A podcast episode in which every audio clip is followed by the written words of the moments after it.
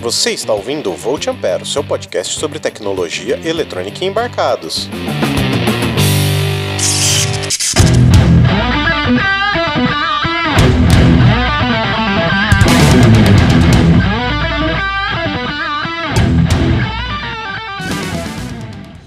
Olá, seja muito bem-vindo a mais um episódio do Volt Ampere. Meu nome é Adrian Lemos, eu sou técnico em eletrônica e está começando mais um episódio com ele, o homem da barba mais bem feita, o pai de duas meninas and um bote fanho, Roger Manrique. Olá, pessoal. E no programa de hoje a gente vai fazer uma espécie de conjectura, né, o Roger? É, vamos fazer um episódio diferente hoje, um episódio meio freestyle. Vamos falar aí sobre a tecnologia vai acabar com seu emprego? Bom, que a gente tem para falar sobre isso é que ultimamente a gente tem visto é, muita gente comentando assim que a tecnologia vai acabar com todos os postos de trabalho e meio que uma coisa assim no sentido como que eu posso dizer, Roger? Uma coisa assim meio catastrófica, catastrófica, né? um negócio meio uh, quase apocalíptico, né? Quer dizer que todo mundo vai ficar sem emprego, tu vai ser substituído por um robô. Pois é, e vamos, vamos já dar spoiler já?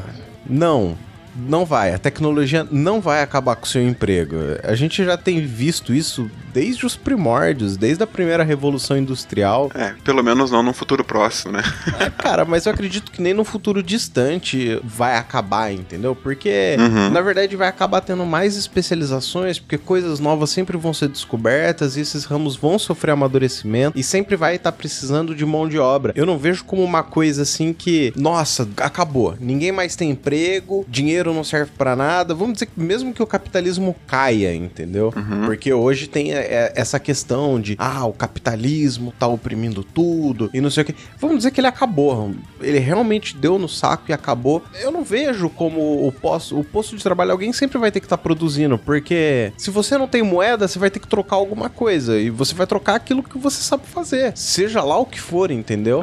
Não querendo queimar a pauta, essa parte é interessante mesmo. Esse ponto que tu tocaste é, é um dos pontos mais preocupantes mesmo de o que que vai ser feito feito com esses postos de trabalho, se vai ser substituído ou se realmente vai perder. Então, depois no, no final ali a gente dá umas dicas culturais. Eu tenho até uns episódios que falam sobre renda básica universal, que é justamente prevendo um futuro já tendendo para esse lado mais assim de que não tenha mesmo o que o robô além de deixar sem emprego, ele também possa fazer que o teu emprego seja tornado obsoleto. Uhum. Hoje em dia, por exemplo, uma pessoa pessoa que trabalha com videolocadora. Isso é um emprego que está aos poucos se tornando obsoleto mesmo. O posto de trabalho não vai ser substituído, o que vai ser substituído é realmente o modelo de negócio sim, e tudo mais. Sim. Então, depois no, no, finalzinho a gente dá uma. Eu dou uma, umas dicas de, de, episódios aí pra, pra gente ouvir. Sim. É, inclusive, que nem você tava falando aí no caso das videolocadoras, né? As videolocadoras fecharam no país em si, mas elas deram espaço para o modelo de streaming. E o modelo de streaming requer pessoas que estejam programando. Praticamente só mudou a forma de trabalhar e, e a maneira como se entrega esse conteúdo. É, é, por isso que eu falo que, que não vai acabar e, e, trabalho sempre vai ter, mas sempre vai acabar sofrendo uma especialização. Isso. Aí vem aquele grande questionamento: quantas pessoas vão estar dispostas a se profissionalizarem e até mesmo encararem de repente uma nova carreira de trabalho, entendeu? Sim, uh, é, é complicado. Mas essa discussão, a gente pensa que é nova, mas eu tava dando uma lida no material aqui que no século XVI, final do século XVI, início do século XVII, um inventor chamado William Lee, ele fez uma máquina que tricotava meias e ele foi mostrar esse invento dele para a rainha Elizabeth I. E a rainha não quis dar a patente para ele justamente com medo de que os artesãos que faziam as meias ficassem sem emprego. Ah, então a gente vê que não é uma discussão nova, né? Uhum. A principal diferença assim, que o pessoal que estuda essa área relata é que antigamente tu tirava um posto de trabalho, por exemplo, tu tinha uma pessoa que fazia o plantio da lavoura e outra pessoa que fazia a colheita. E com o tempo o pessoal foi substituindo por, por máquinas, por uh, máquinas a diesel, com colheitadeiras, mas essa pessoa que fazia, ou seja o plantio, ou seja a colheita, ela realmente ela, ela era deslocada para um, um outro posto de trabalho e continuava ganhando fazendo um salário semelhante ao que ela fazia antes, mas teve uma quebra a partir ali da década de 70 que a produtividade nossa cresceu muito, muito mesmo. A produtividade é, ela continuou crescendo enquanto que o salário meio que estagnou. Esse dado, claro, é um dado americano. O nível de comparação é o seguinte: em 2013, um empregado produzia o dobro que um empregado produzia em 1973. Só que o salário dele era de 8 a 10%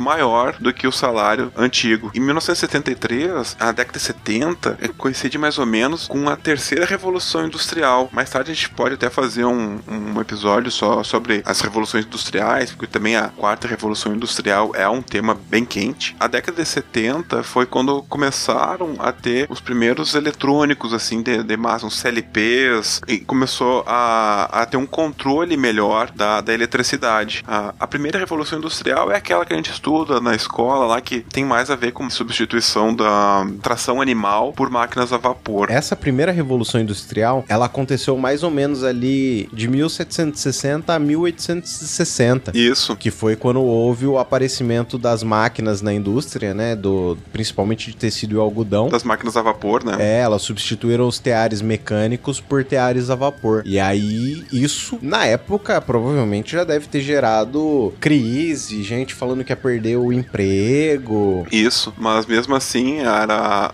uma substituição mais de força bruta mesmo, né? Sim. De tu tirar, sei lá, um cavalo que fazia, ou tu não, não precisar mais de estar do lado de um rio para fazer um moinho funcionar com base numa roda d'água. Tu podia transferir essa fábrica agora para um lugar mais perto da onde tu vai vender o produto final. Então essa seria a primeira revolução industrial. A segunda revolução industrial aconteceu ali, justamente no final dessa que tu falaste, 1870, 1880 por aí, quando começaram a colocar eletricidade na, na, nas indústrias, então motores elétricos e com uma eficiência bem maior, né, do que um motor a vapor, por exemplo, que fez com que a produtividade aumentasse e a gente consegue fazer máquinas menores, máquinas mais seguras. Sim, e convenhamos também, foram 100 anos que teve para poder desenvolver melhor esse primeiro início. Imagina, por exemplo, a gente falar de internet das coisas, né, que é a IoT, daqui a 100 anos, como que vai ser falado? Pô, querendo ou não, 100 anos pra gente é, é bastante tempo. Então dá para você desenvolver bastante coisa, dá para você ter diversos cenários, dá para você ver coisas que, putz, sequer era pensados. Eu acredito que tanto você quanto eu, a gente jamais imaginou que nós teríamos coisas na nossa casa que fossem ligados a um negócio chamado internet. E o que dirá ter internet, ter acesso simples e fácil a N informações como a gente tem hoje. Isso quando a gente era criança, realmente, não, pelo menos no, na minha cabeça ali, não, não chegava a tanto, né? Eu já tinha contato com computador, com videogame e tal, mas nem a. Cara, nem se eu fosse um mini Nostradamus, eu conseguiria ter pensado que hoje a gente ia pegar no bolso ter acesso a tanta informação como a gente tem, né? Com um clique ali no, no nosso smartphone. É, eu acho que o mais que a gente imaginava de tecnologia na época, quando era criança, pelo menos eu pensava assim, era televisão com cheiro.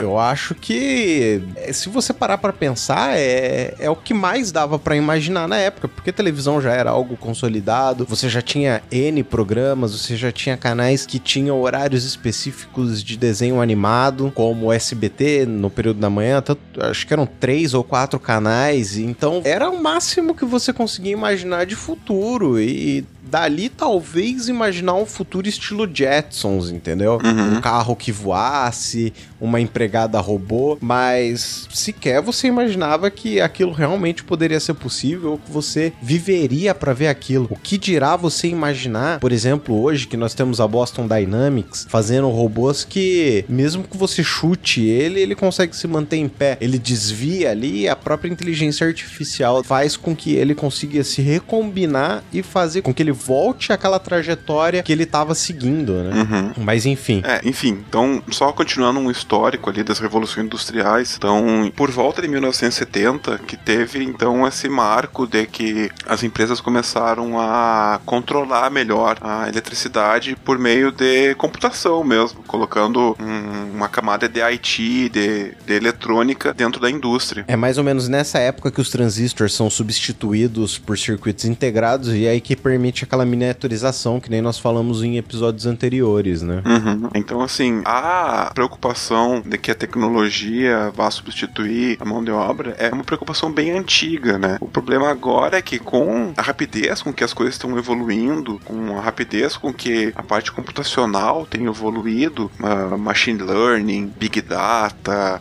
inteligência artificial, isso realmente chega num ponto que a gente fica preocupado até certo ponto com alguns postos de trabalho que são mais suscetíveis a, a ser substituído por uma máquina, né? Geralmente um posto de trabalho que também já não é muito salubre pro, pro ser humano. Sim. Né? Um posto de trabalho que tem um trabalho repetitivo, um posto de trabalho que tem um trabalho que beira ao degradante, assim como um, um cara que trabalha numa mina de carvão, uma mina de cobre, que tem que ficar praticamente o dia inteiro sem ver a luz do dia. Sim. Né? Então são trabalhos assim que realmente eles são até incentiváveis de serem substituídos por um robô. Você sabe que nem você falou aí de indústria de mineração, tudo. Eu trabalhei logo no começo da minha carreira como técnico em eletrônica. Eu trabalhei em uma empresa americana chamada Catron Taimag, que é uma empresa que o foco dela é fazer controles remotos para equipamentos voltados justamente para a área de mineração. Então, são maquinários gigantescos que têm controle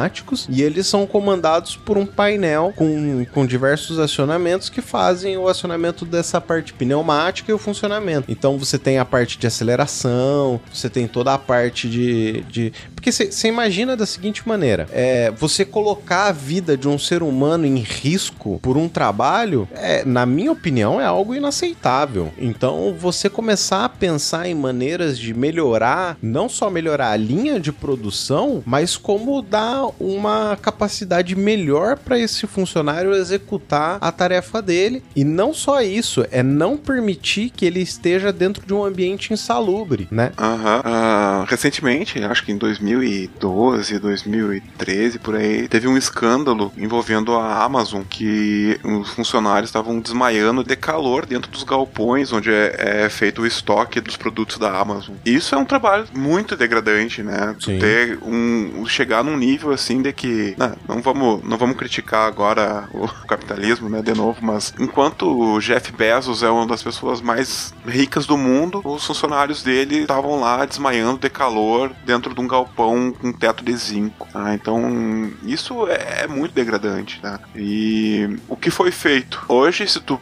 procurar no Google, procurar no, no YouTube, vídeos de como é feita a logística dentro da Amazon, tu vai ver que são feitos por robôs. Então, o funcionário não é mais exposto àquele ambiente insalubre. Ele pode ficar dentro de um ambiente com ar-condicionado e o robô que vai fazer a busca do produto lá no almoxarifado e voltar com uma prateleira ou voltar com a peça mesmo já pro funcionário pegar, pro funcionário uh, encaixotar. Sim, vamos pensar nesse caso como uma cabeça mais técnica, uma cabeça de quem tá desenvolvendo a coisa. Vamos botar algumas questões de custo. Por exemplo, imagina um galpão lá de 3, 4, 5 mil metros quadrados. Acaba se tornando muito mais barato você manter uma porção de 1% desse galpão com ar-condicionado, uma estrutura legal para os funcionários, com água, com banheiro, que ele não esteja passando calor, como eu falei, por causa do ar-condicionado, essas coisas assim. E você manter que os robôs, no caso, que nem a gente está falando nesse tipo de automação, você projetar um robô que vai ficar num ambiente de calor, que ele ele vai fazer o trabalho duro e o humano vai ficar com a parte mais simples, eu vejo benefício extremo pro humano, entendeu? Eu acho que é muito mais humano você permitir que alguém esteja em condições melhores e você mantenha o robô efetuando aquele serviço duro do que você manter o funcionário desmaiando no chão de fábrica, entendeu? Sim, a gente para pensar, não tem o que nem o que discutir, né? É, e para pra pensar também, robô não precisa de, de luz. Você pode acabar desligando a luz de 2, 3, 4, 5 mil metros quadrados, porque o robô que ele vai precisar é dos sensores deles. Então você imagina a economia de energia com as luzes apagadas, que você pode reverter em outros benefícios para outros funcionários. Se isso não é feito, aí a gente tem que começar a pensar em problemas estruturais da indústria e o formato como poucas pessoas têm pensado que a indústria deve funcionar. É, é difícil falar sem,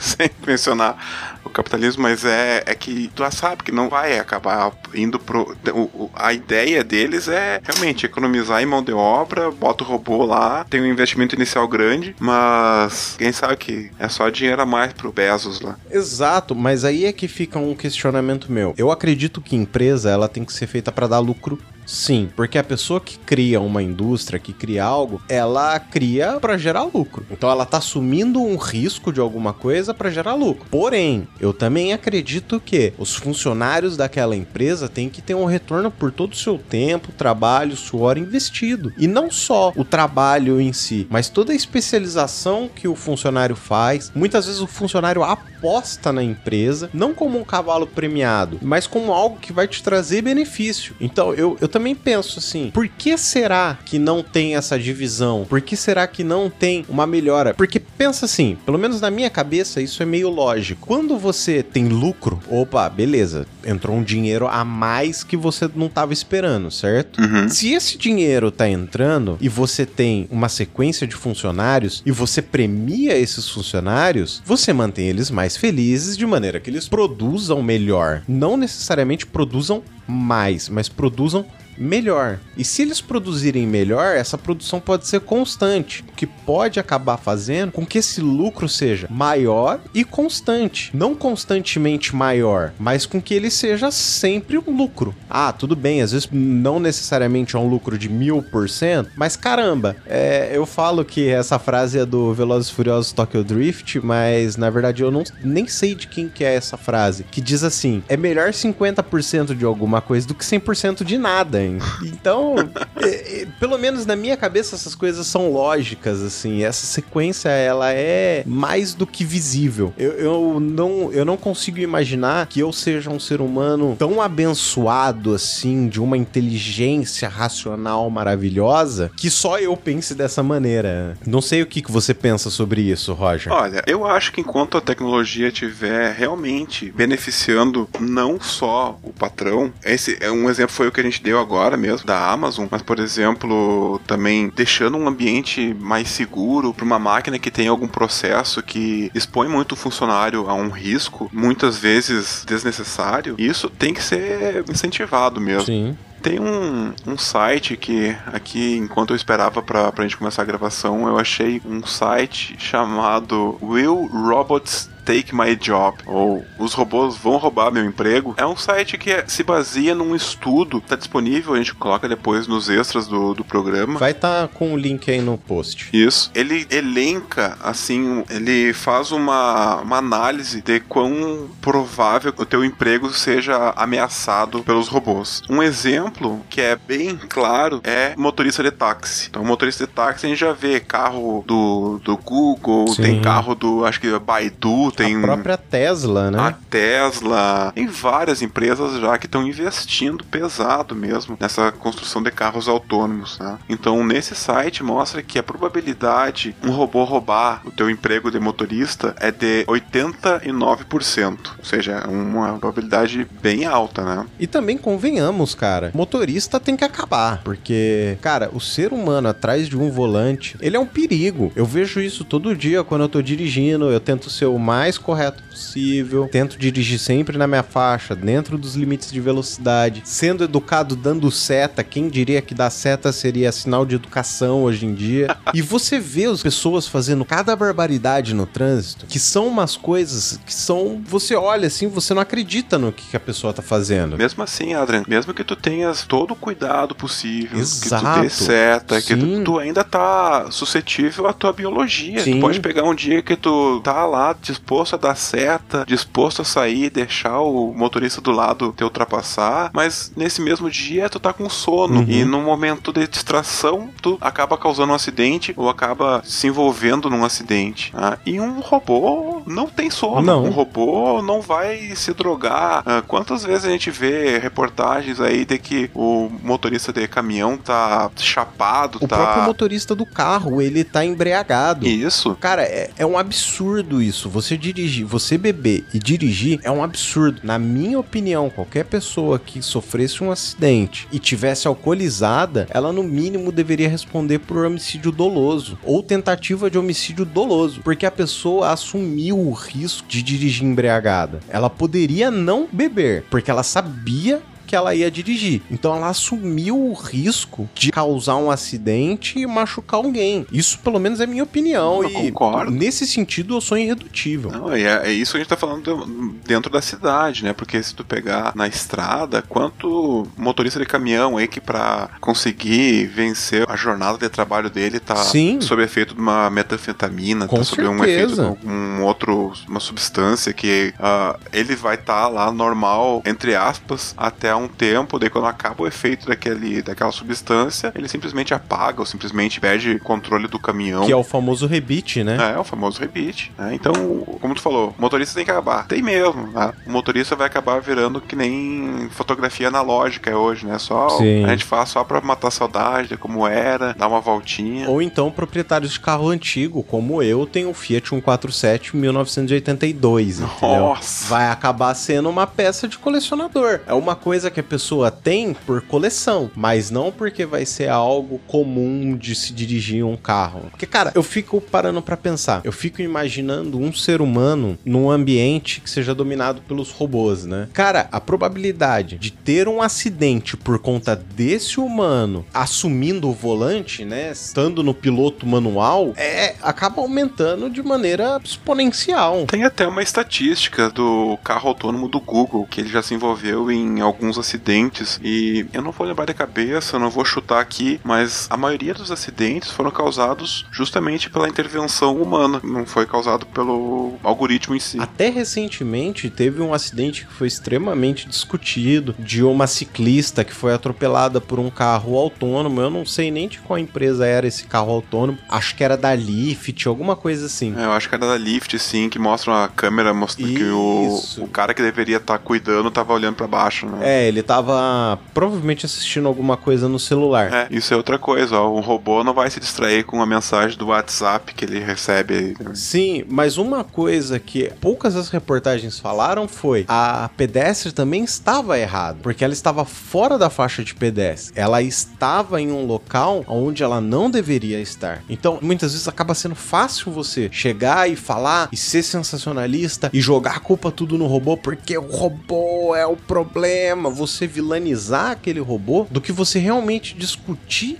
as causas do que levaram aquele acidente, que não necessariamente foi culpa do robô. Não, e discutindo bem as causas, fica muito mais fácil de achar uma solução também, né? Sim. Porque se acontecer uma vez, analisando a situação, a gente consegue melhorar o algoritmo para que não volte a acontecer, e que o robô agora fique mais atento, seja no algoritmo ou até mesmo a posição onde coloca os sensores e tudo mais, para melhorar a segurança tanto de quem está dentro quanto quem tá fora do carro, né? Sim, e eu, eu, eu penso uma coisa comigo que eu tenho uma convicção muito grande baseado data minha orelha, que é se as pessoas fossem mais educadas, menos problemas a gente teria. Esse caso do acidente é um deles. Se as pessoas seguissem as regras de atravessar na faixa, esperar o seu momento, esperar fechar o, o semáforo que seja, o carro ultrapassar no local que ele tem para ultrapassar no local, mesmo que não tenha problema, se não pode ultrapassar, não ultrapasse.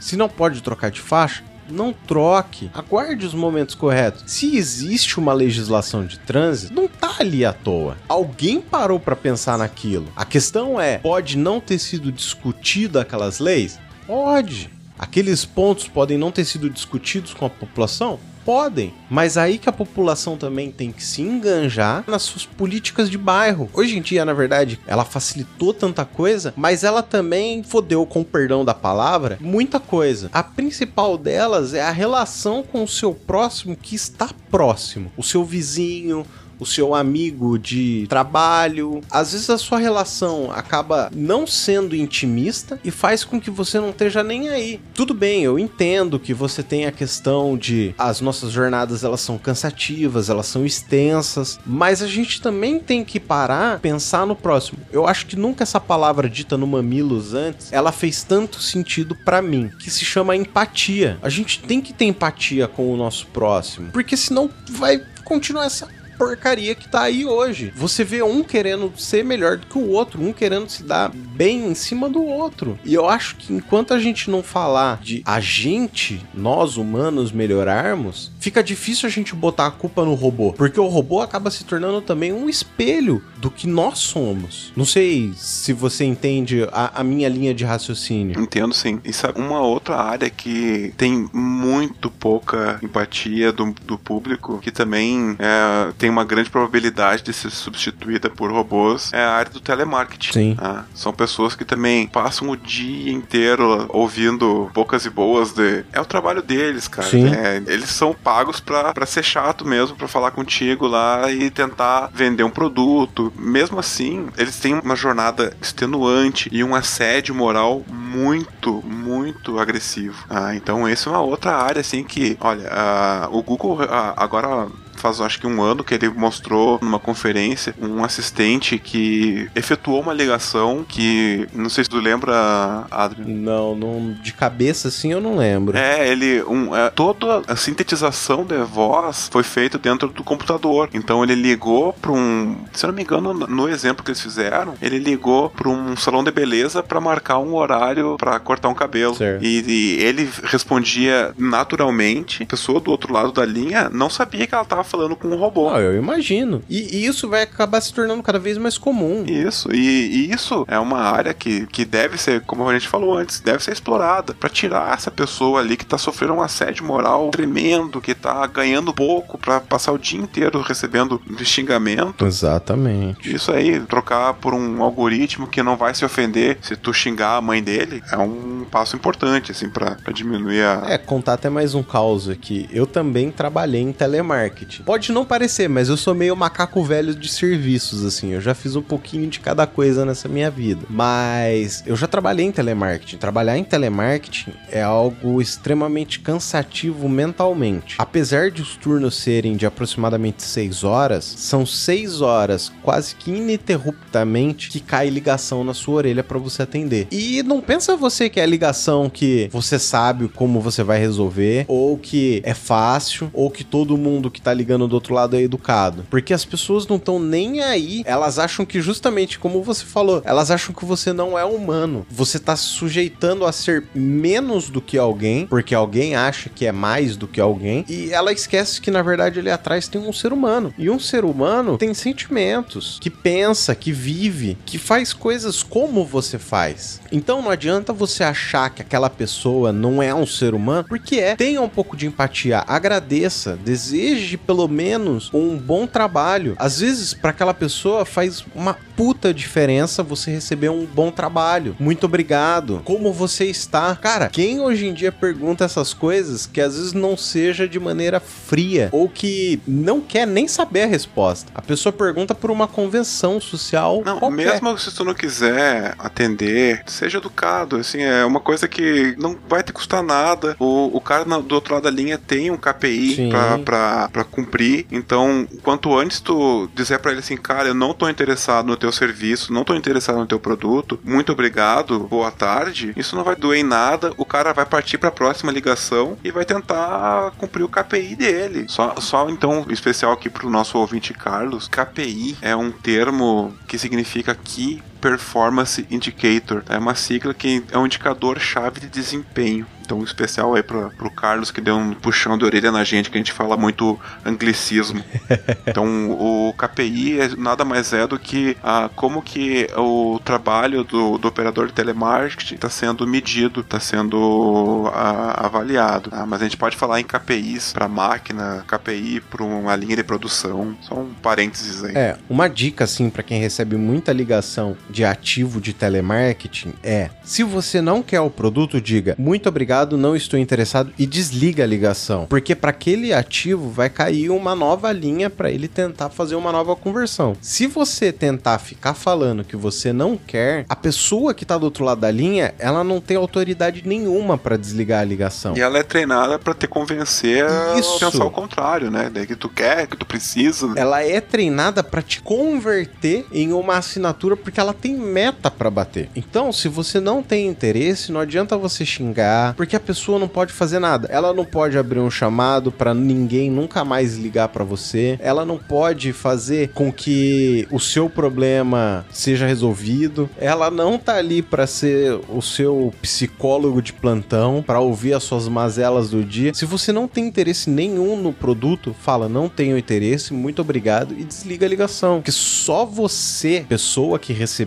a ligação, tem a autonomia de desligar ela. E se você fica tardando, que nem você falou sobre o KPI, se você ficar tardando, você aumenta esse número e às vezes impede que essa pessoa receba uma promoção ou receba algum valor em dinheiro a mais que vai ajudar ela. Então, seja educado. Você não tem interesse? Não tem interesse. Muito obrigado. E desliga a ligação e ponto. Uh, voltando a falar ali um pouco mais sobre os carros autônomos, uma outra coisa assim que também leva a esse avanço é justamente o avanço das tecnologias de sensoriamento. Né? A tecnologia do LiDAR, tecnologia do GPS, coisas que não eram nem sequer pensadas há algumas décadas. Isso tem evoluído a passos largos, né? então a miniaturização também desses componentes tem ajudado, porque tu não quer sair na rua com um carro que nem o aquele carro do Google Street View, né? Que tem um aquele antena na negócio uma, gigante, negócio gigante, carro, né? Tu né? quer sair com o teu carro bonito ali, quer sair com um Tesla todo estiloso e mesmo assim quer ter o benefício de sair numa autoestrada e botar ele no piloto automático e tirar um cochilo. Sim, o lidar, para quem não conhece, ele é uma tecnologia semelhante ao radar, mas o radar ele trabalha por som. Não, existe na verdade são três. Existe o sonar. Sim. O sonar trabalha com som. Ah, tá. É sound detection and range. Daí o LiDAR é com luz. Normalmente com luz lasers que se usa, né? E, isso. E o radar é com ondas de rádio. Ah, tá certo, tá certo. Tem razão. Ah, então são esses três tipos de aparelho para detecção. Ah, então o sonar, geralmente quando pensa um sonar, pensa dentro de um submarino. Sim. E justamente isso que ele faz mesmo. Ele joga uma onda sonora e escuta o eco. O LiDAR, ele manda uma, um feixe de laser, um feixe de luz colimada e com um sensor fotoelétrico, ele enxerga esse feixe que ele enviou. Ele faz o, o mapeamento do retorno desse Isso. laser, né? E o radar seria com ondas de rádio, né? Então, tá quando a gente passa num, perto de um aeroporto, que a gente vê aquela antena girando lá, é, são ondas de rádio, mas a ideia desses três é a mesma. Manda um sinal e pega o retorno desse sinal, e com isso tu sabe em que, em que direção, em que distância, em que velocidade um anteparo tá se aproximando do sensor. É, um sensor que você compra aí em qualquer lugar, inclusive naquela empresa amarela de marketplace, é a aquele sensorzinho de ultrassom, né? Isso. Que ele faz exatamente isso. Ele manda uma faixa e espera o retorno desse som, né? Isso, ele dá um ping. Isso seria, para pensar assim de uma maneira bem simples, também seria o mesmo estilo de funcionamento. Não que vai funcionar igual, mas é o mesmo pensamento técnico do funcionamento, né? É, é o, funcionamento do, do sonar, né? Ele, é, ele, não deixa de ser um sonar também. Sim, sim. E, e, é bem preciso até, né? A gente consegue fazer. Eu tenho bastante grama para cortar aqui em casa e e toda vez que começa a primavera, eu penso em fazer um, um cortador de grama autônomo. E existem alguns projetos open source na internet que se baseiam justamente nesse sonar e alguns usam um LiDAR, porque o LiDAR ele tá ficando barato a ponto de um robista conseguir comprar um, um que tem uma precisão de milímetros mesmo. É, uma coisa que há dois, três anos era impensável a compra causa do custo, hoje acaba tendo um custo extremamente baixo, né? Sim. É, até nesse caso aí que você tá falando, você consegue comprar lidar por 40 dólares. Às vezes até menos no, no AliExpress da vida, que, falando em nomes aqui, é o grande marketplace da China, né? Sim. Tudo bem que eles não vão patrocinar a gente, então por isso que a gente fala o nome. bem que podiam, né? Mandar uns, nem que sejam uns Arduino Nano aí já ajuda. Pra gente sortear para os nossos ouvintes, eu, eu, eu acho uma boa. Eu, eu ainda quero quero, adiantando aqui, ainda quero comprar um Arduino para sortear entre os nossos ouvintes. Quem sabe, depende, se eles comentarem bastante assim, falando eu quero Arduino, eu quero Arduino, a gente começa a pensar em comprar um pra sortear entre eles, né? Porque eles merecem. É, quem seguir a gente na rede, ali no Twitter e, e encher o saco bastante, de repente a gente consegue, né? né? Mas voltando pro assunto de carros autônomos, eu concordo plenamente de que você, você tem uma gama de possibilidades que se abriu a partir desses desenvolvimento. E o que eu tenho visto é que tem aberto esses sensores para os robistas de uma maneira muito rápida. Sim. O caso do lidar é, é um que há 3, 5 anos atrás era impensável a compra de um lidar. Hoje você pode pensar no seu cortador de grama autônomo, como você tem vontade de fazer aí para você não é tão fora do seu escopo. Tudo bem que aí a gente vai entrar naquela velha questão do custo Brasil, de imposto, 60% sobre o valor, inclui o valor do frete, é aquela dor de cabeça toda, mas o robista, a pessoa que, que mexe com a criação de produtos, entre aspas, de protótipos para ela, você facilitar o acesso a esses componentes, você é como se fosse um grande Lego. Você tá dando uma possibilidade de Lego. O Lego ele te possibilita até criar uma Lamborghini em tamanho real. Você permitir que essas pessoas tenham acesso a N sensores, N tipos de circuitos integrados, N tipos de componentes, você tá dando uma possibilidade infinita para essas pessoas. Desde o ser humano que quer fazer um automatizador para o seu aquário, até o ser humano que quer fazer o seu próprio carro autônomo. O pior é ah, eu vou ter que procurar no YouTube, mas eu já vi um cara que tá fazendo o seu próprio carro autônomo. Cara, não é difícil. E justamente fazendo isso com. Uh, claro, ele não tá usando Arduino, ele tá usando Sim. DSP e tal, mas ele mesmo tá fazendo. Ele conhece bastante engenharia de carro, bastante engenharia de, de, de sensores. Ele tá fazendo um carro autônomo baseado no projeto da Tesla. Mas mesmo que ele tivesse usando Arduino, por que não? Eu acho que o Arduino ele ganhou uma cara de robista e as pessoas enclausuraram na mente que isso é amador. Mas o Arduino, ele nada mais é do que um microcontrolador. Ele é um, um circuito integrado programável que te permite mil coisas. Assim como o PIC, assim como o Freescale. Esses nomes todos que eu tô falando são de marcas de empresas que fazem a mesma coisa, que fazem circuitos integrados programáveis. Então, eu não entendo o porquê não por que não não usar Arduino também? Ele é um microcontrolador confiável. Ok, talvez não tão confiável quanto um ARM Cortex M3, que é um modelo que tem uma velocidade de processamento maior, uma quantidade de memória RAM maior, uma quantidade de entradas e saídas maior. Isso eu concordo, mas cada tipo de circuito integrado programável, ele tem a sua aplicação, né? Isso. Ah, quem quiser procurar aí, o nome do cara é George Hotz, H-O-T-Z, e ele fez um carro autônomo com mil dólares. Caraca. Vou colocar na, no, nos extras ali também. Link no post. Se você parar para pensar, cara, a maior parte dos carros hoje eles são eletrônicos, porque o carro, eu não sei se as pessoas têm noção, mas o carro ele tem uma linha de dados chamada Redcam. O que, que que essa rede CAN faz? Ela interliga todos os módulos do carro. Então, o módulo de airbag, o módulo da direção eletrônica, o módulo dos freios ABS, tudo isso se comunica hoje com a central de processamento que é chamada de ECO, ECU. Existem N projetos por aí de centrais de injeção eletrônica. Cara, eu sabia conhecer esse nome, desculpa, cara, mas o George Hotz é o cara que tinha acho que uns 16 anos quando ele foi a primeira pessoa a desbloquear um iPhone. Esse é o cara que, que tá fazendo o carro lá com mil dólares. Caraca. Desculpa ter cortar aí, mas é que eu lembrava desse nome de algum lugar. Cara, com 16 anos consegui desbloquear um iPhone. É, ele também foi responsável por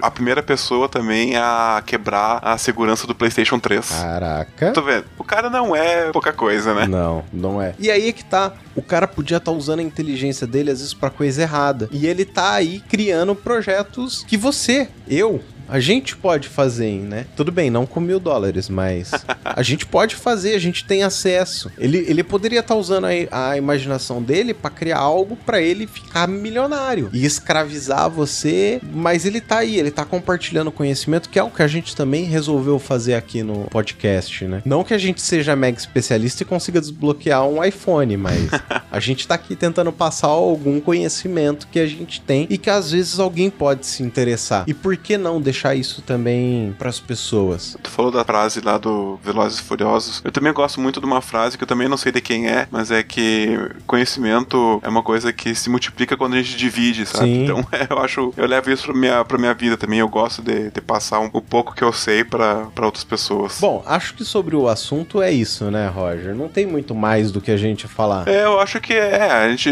só contando um pouco do, da, do bastidor sobre esse episódio, a gente ia fazer uma, alguma outra coisa com uma entrevista, mas o nosso convidado acabou tendo uns problemas pessoais e ele não conseguiu se juntar a nós agora para fazer a entrevista. Então foi um, um, episódio diferente, um episódio meio freestyle, tá? Então com o tempo a gente pode ir explorando pautas específicas a partir desse episódio. O, o Adrian falou sobre rede CAN. Sim. Tá? Então rede CAN, a rede é uma, é uma rede industrial também. Tem muitos fabricantes que utilizam essa rede, a mesma rede, a mesma não, mas uma rede semelhante a que está dentro do carro, uhum. em um ambiente industrial. Então, assim, você que está ouvindo o, esse episódio, pode dar ideia pra gente. Conversa com a gente no Twitter, conversa com a sim, gente no nosso sim, grupo do Telegram. É, você me encontra no Twitter em twitter.com.br adrianlemos ou arroba adrianlemos. O Roger Manrique também você encontra no Twitter por arroba... Roger Manrique. Manrique é bem como se... é um sobrenome espanhol. É M-A-N-R-I-Q-U-E.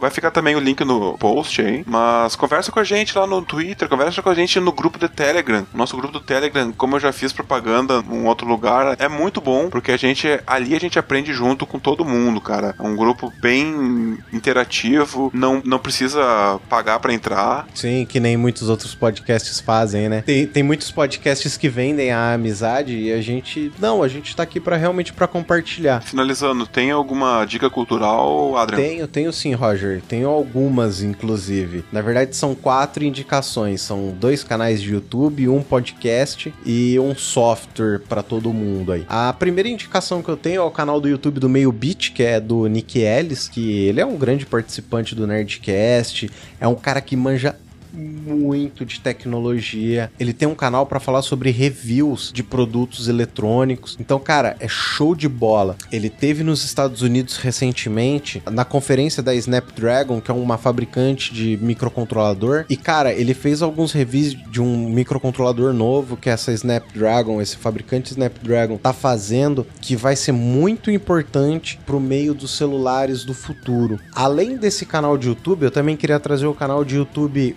Unicamp IC, que é um canal de YouTube do Instituto de Computação da Unicamp, onde vira e mexe tem transmissão ao vivo de aula, às vezes tem alguma discussão, vira e mexe tem palestra falando sobre Linux, do iniciante até os níveis mais avançados. Então, se você quiser aprender, entra, se cadastra nesse canal porque vale muito a pena. Como terceira indicação, eu queria trazer um podcast que é um spin-off do PQPcast, que se chama Tribo TDAH. Para quem não sabe, eu sofro de TDAH TDA, eu tenho transtorno de déficit de atenção, já descobri isso faz alguns anos. Então, é uma coisa que de vez em quando para mim é um transtorno porque eu não consigo focar no que eu preciso fazer. Às vezes eu consigo ter um hiperfoco em algo, mas em 90, 95% dos casos, a minha cabeça tá borbulhando de informação de uma maneira que eu começo pensando uma coisa e termino pensando em outra. Então, para mim às vezes é meio complicado lidar com isso. Então, se você é TDA, eu tenho para te dizer que tamo junto. A minha quarta e última recomendação é um software de edição de áudio que se chama Audacity. Ele é completamente aberto, gratuito e open source. O que, que significa open source? Open source é código aberto. Então você tem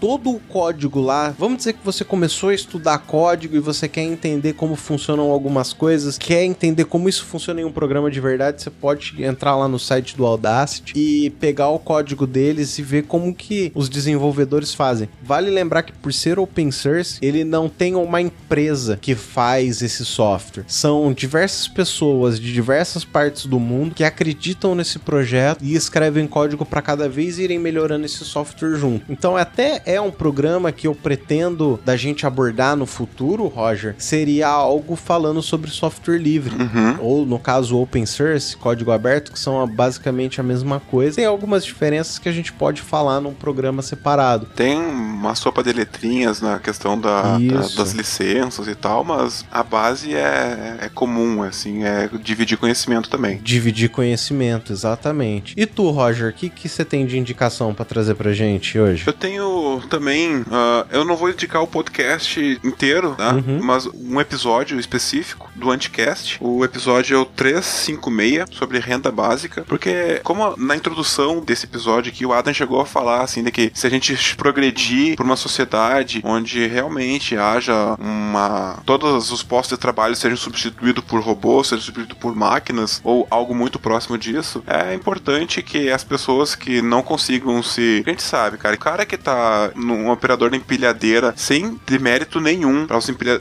aos operadores de empilhadeira, mas a gente sabe que a maioria deles não sabem digitar uma linha de código. Se ele não tá fazendo a função dele na empilhadeira, ele não vai ser agora empregado numa indústria que vai fazer a máquina que substituiu ele, tá? Então é importante a gente ter esse pensamento assim de o que que vai acontecer, como é que a gente vai dar dignidade, como é que a gente vai dar um futuro, como que a gente vai conseguir uma sociedade onde as pessoas têm cada vez menos empregos, mas vão querer continuar consumindo. Vão querer, não. Precisa comer, precisa sim, vestir, sim. precisa. Então esse episódio é bem legal. Um episódio com o Suplicy, é o pai do Supla, o Papito. Muito bom. Tem um outro episódio também, do episódio do Mamilos, aqui um outro podcast ótimo, uhum. que é o episódio 108, que é o futuro do trabalho. Que eles também chegam a comentar algo sobre renda mínima, renda básica universal. Também é bem legal de dar uma ouvida nesse episódio. Tem tem um outro podcast que já foi indicado aqui, mas eu só vou dar uma dica de que ele voltou agora. Ah, ele tava em hiato, tava em férias, que é o Mulheres da Engenharia. Sim, tá? é um excelente podcast. É muito bom, tá? E tá com um episódio excelente sobre mestrado no exterior com a Luciana Rosen. Cara, tá muito bom. Então, seja bem-vinda de volta aí, Ariana. Cara, esse podcast é, é muito legal, muito bom mesmo. Foi uma dica do, do Adrian logo nos primeiros primeiros episódios. Quem sabe ela não ouve a gente aqui e não aceita participar com a gente em algum episódio. Nossa, seria uma honra pra gente conversar. Eu sei que ela trabalha aqui bem perto de, de onde eu moro. Ela trabalha num, num concorrente meu, então eu já tenho até assunto para conversar com ela.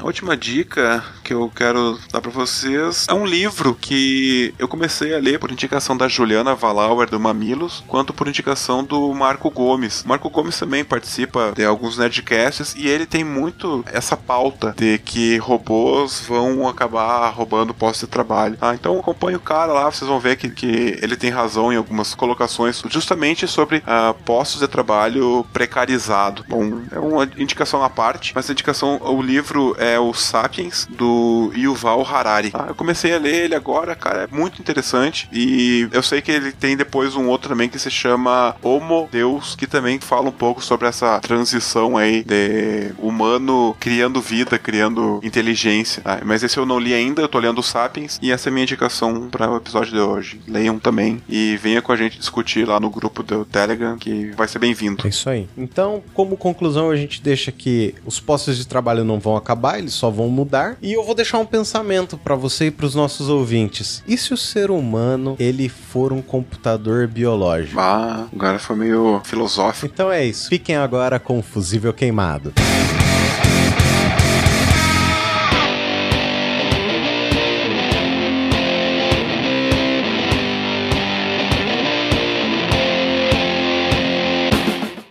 Olá, seja bem-vindo ao Fusível Queimado, a sua sessão de e-mails e recadinhos aqui do Volt Ampere. Meu nome é Adrian Lemos e hoje eu não tô sozinho, eu tô com ele, o pai daquele botifanho lindo que te recebe no Telegram. Quem sois vós, ser humano? Eu sou o Potifal. Não, capaz eu sou o Roger. o Potifal é só a nossa criação. E nós estamos aqui para falar sobre os nossos fusíveis queimados, né? Isso aí, primeira vez no fusível queimado. Isso aí, trazendo um formatinho diferente aí, ao invés de só aquela minha vozinha falando na sua orelha. Agora tem, temos dois, dois para falarmos na sua orelha. Agora tem um jogral na sua orelha. É isso aí. Eu falo do lado direito e o Roger fala do lado esquerdo. e se você quiser patrocinar o nosso programa, você pode fazer isso ou patrocinando um episódio ou então entrando com a sua marca para que nós façamos a divulgação dela. Com isso, você pode encaminhar um e-mail para nós em voltampera@exatronic.com.br ou também através do nosso Twitter em @voltamperpod, que logo alguém já vai entrar em contato com você para passar o Media Kit, para que você possa fazer essa divulgação no nosso podcast, apoiar a nossa causa e fazer com que nós levamos o nosso programa para mais mais pessoas. Uma outra coisa que nós temos que falar também é sobre o nosso link de associados da Amazon. Então, se você tiver pensado em comprar qualquer coisa na Amazon, de Raspberry Pi até a livros, você pode fazer isso através do nosso link. Com isso você ajuda o podcast, porque a Amazon paga uma comissão para nós e com isso vocês vão fazer com que o nosso podcast chegue a mais pessoas, chegue aquele seu amigo que não entende nada, mas ele gosta de eletrônica. Então você vai conseguir fazer com que o nosso programa chegue a essa pessoa também, né, Roger? É isso aí. Qualquer ajudinha para pagar servidor, para pagar domínio já é uma ajuda bem-vinda. Com certeza. Quem sabe a gente não contrata um novo editor também para fazer programas extras. Já pensou programa semanal, Roger? Bah, ia ser legal, né? Cara, seria maravilhoso, mas sem um outro editor aí para tocar o barco junto não dá não. Eu vou ficar maluco editando um programa por semana.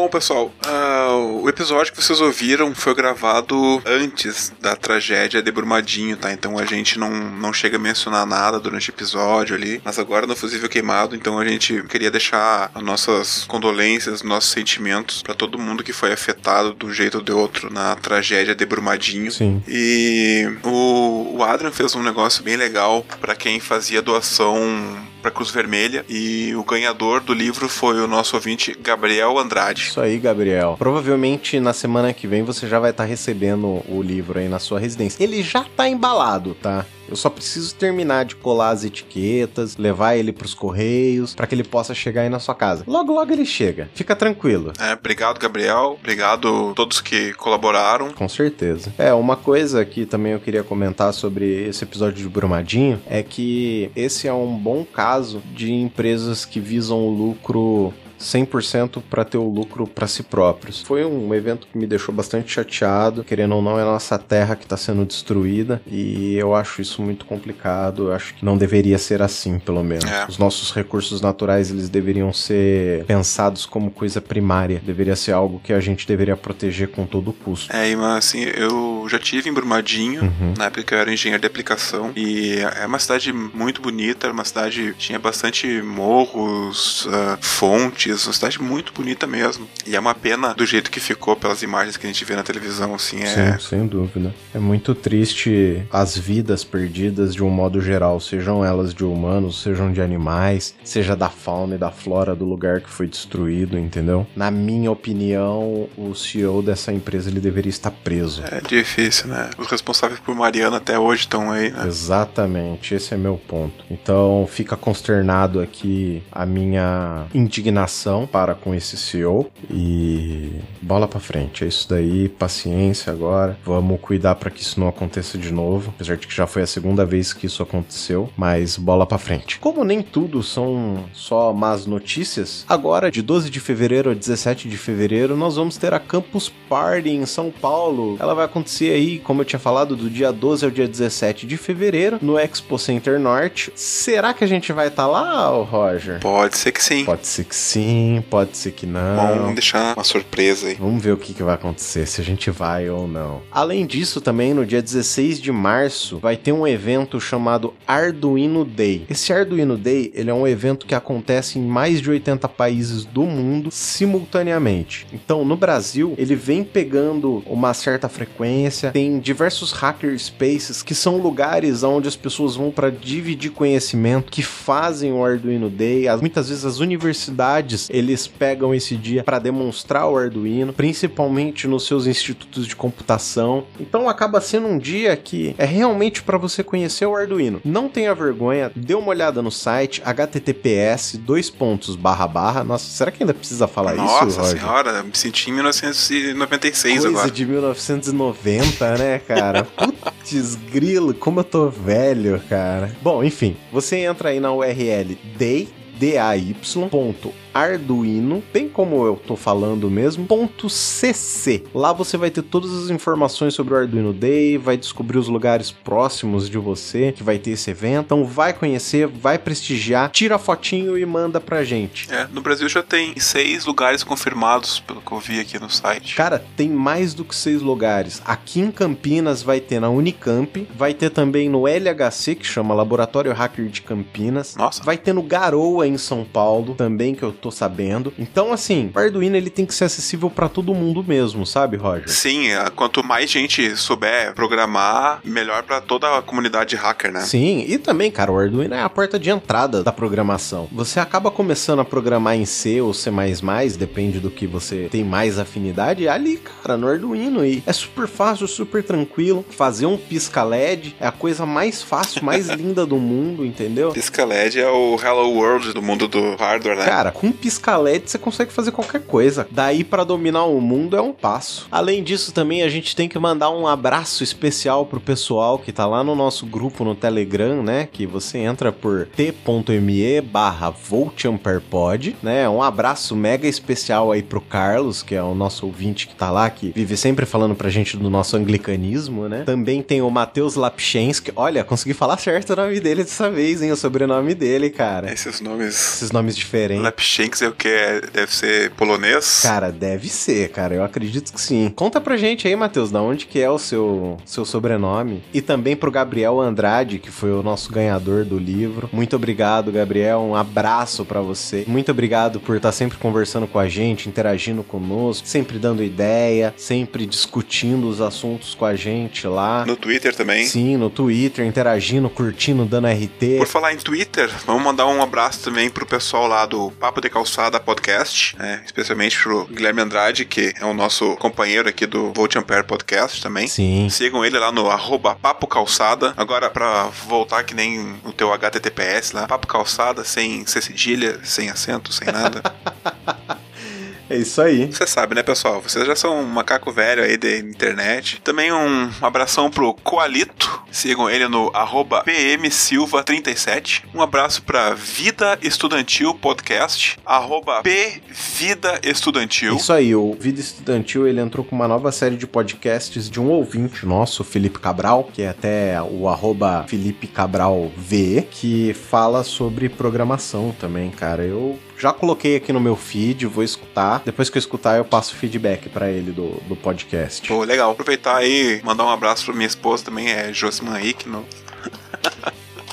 no Twitter, que andou conversando com a gente lá eu também. Eu prometo que eu não vou dar uma camisa do MTST para ele, Josi. Desculpa, tá? É, eu queria fazer sucesso na escola das crianças lá, mas não vai ser dessa vez. Você me encontra em @adrianlemos no Twitter, né? É praticamente a única rede social que eu participo, ou no nosso grupo no Telegram, também como @adrianlemos. E aonde as pessoas te encontram, senhor Roger Manrique? Eu tenho usado também só duas redes praticamente, que é o Twitter e o Instagram. Nas duas sou Roger Manrique. E também lá no nosso amado grupo do Telegram, que como eu já fiz bastante propaganda, é um grupo que ensina muito. Sim. A gente aprende com, com a dúvida do pessoal lá, a gente acaba estudando de novo para resolver algumas dúvidas sobre Arduino, sobre programação, sobre eletrônica e é um dos grupos mais úteis que eu tenho no meu no meu telefone. E por favor, ouvintes, não deixem esse grupo se tornar um lugar só de homens. Entra no grupo, marca sua presença. A nossa intenção é ser um grupo que se ajuda, então é não ser tóxico.